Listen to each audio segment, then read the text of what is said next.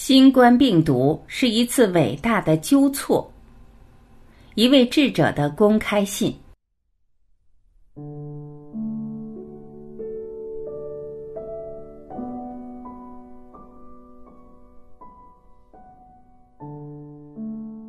前几天，英国《太阳报》刊登了一封智者的公开信，这封信得到极大关注，得到很多人的转发。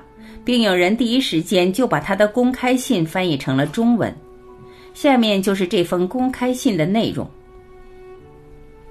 我坚信发生的每一件事后面都有一个精神层面的目的，无论我们认为是好还是坏。当我沉思时，我想与大家分享我的心得：新冠病毒究竟对我们做了些什么？一。病毒提醒我们，人都是平等的，无论我们的文化、宗教、职业、经济状况，或是一个人有多么出名，在病毒眼中，我们都是平等的。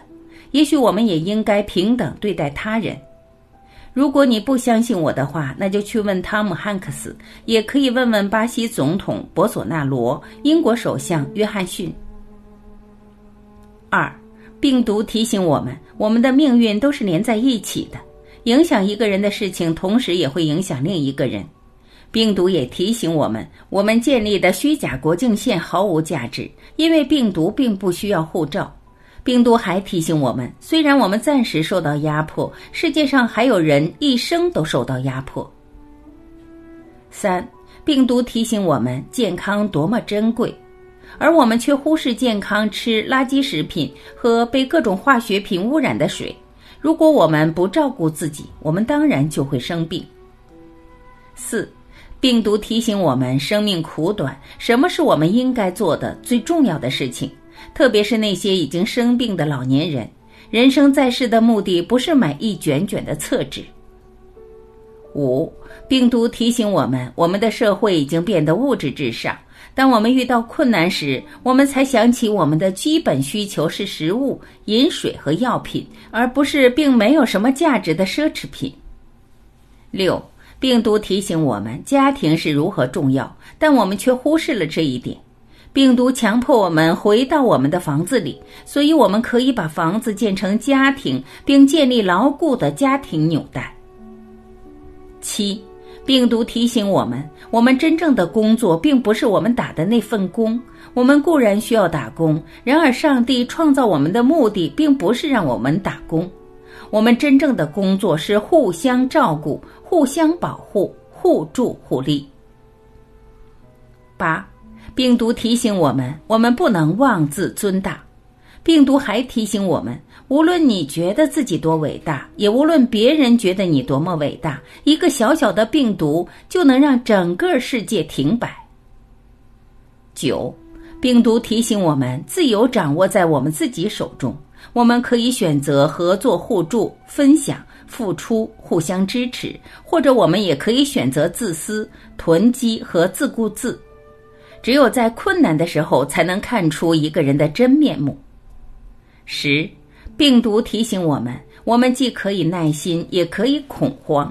我们既可以理解这种情况在历史上已经发生过多次，但最后都过去了；我们也可以恐慌，以为世界末日到了，结果伤害了我们自己。十一，病毒提醒我们：疫情既是结束，也是开始。我们现在可以反省和理解，从错误里吸取教训。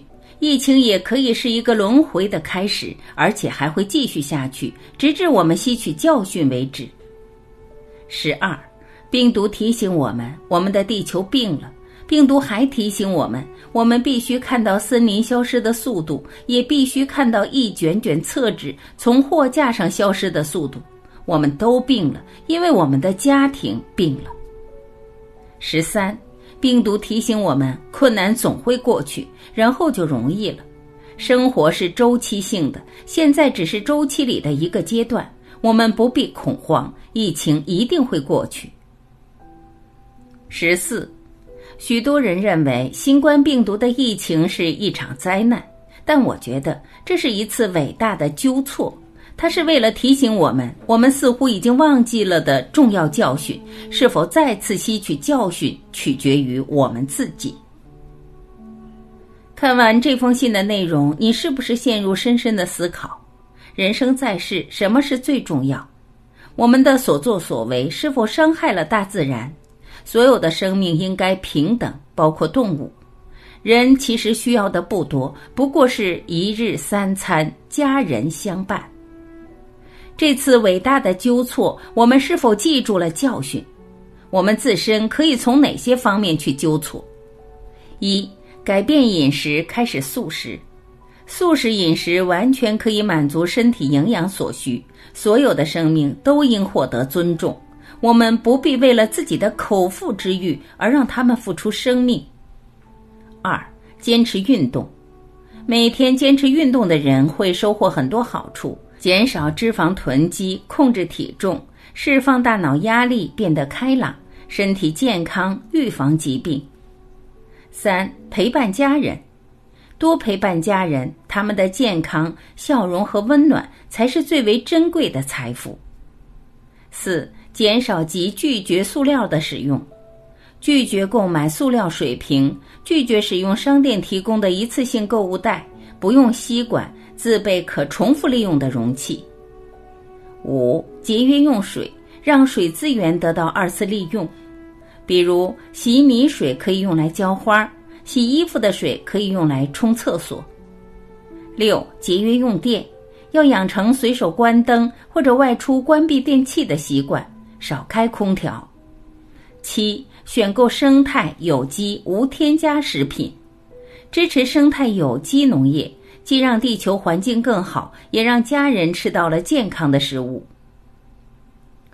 警钟已敲响。千万不要好了伤疤忘了疼，改变刻不容缓。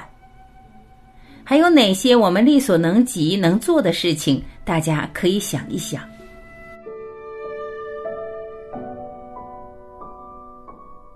感谢聆听，我是晚琪，我们明天再会。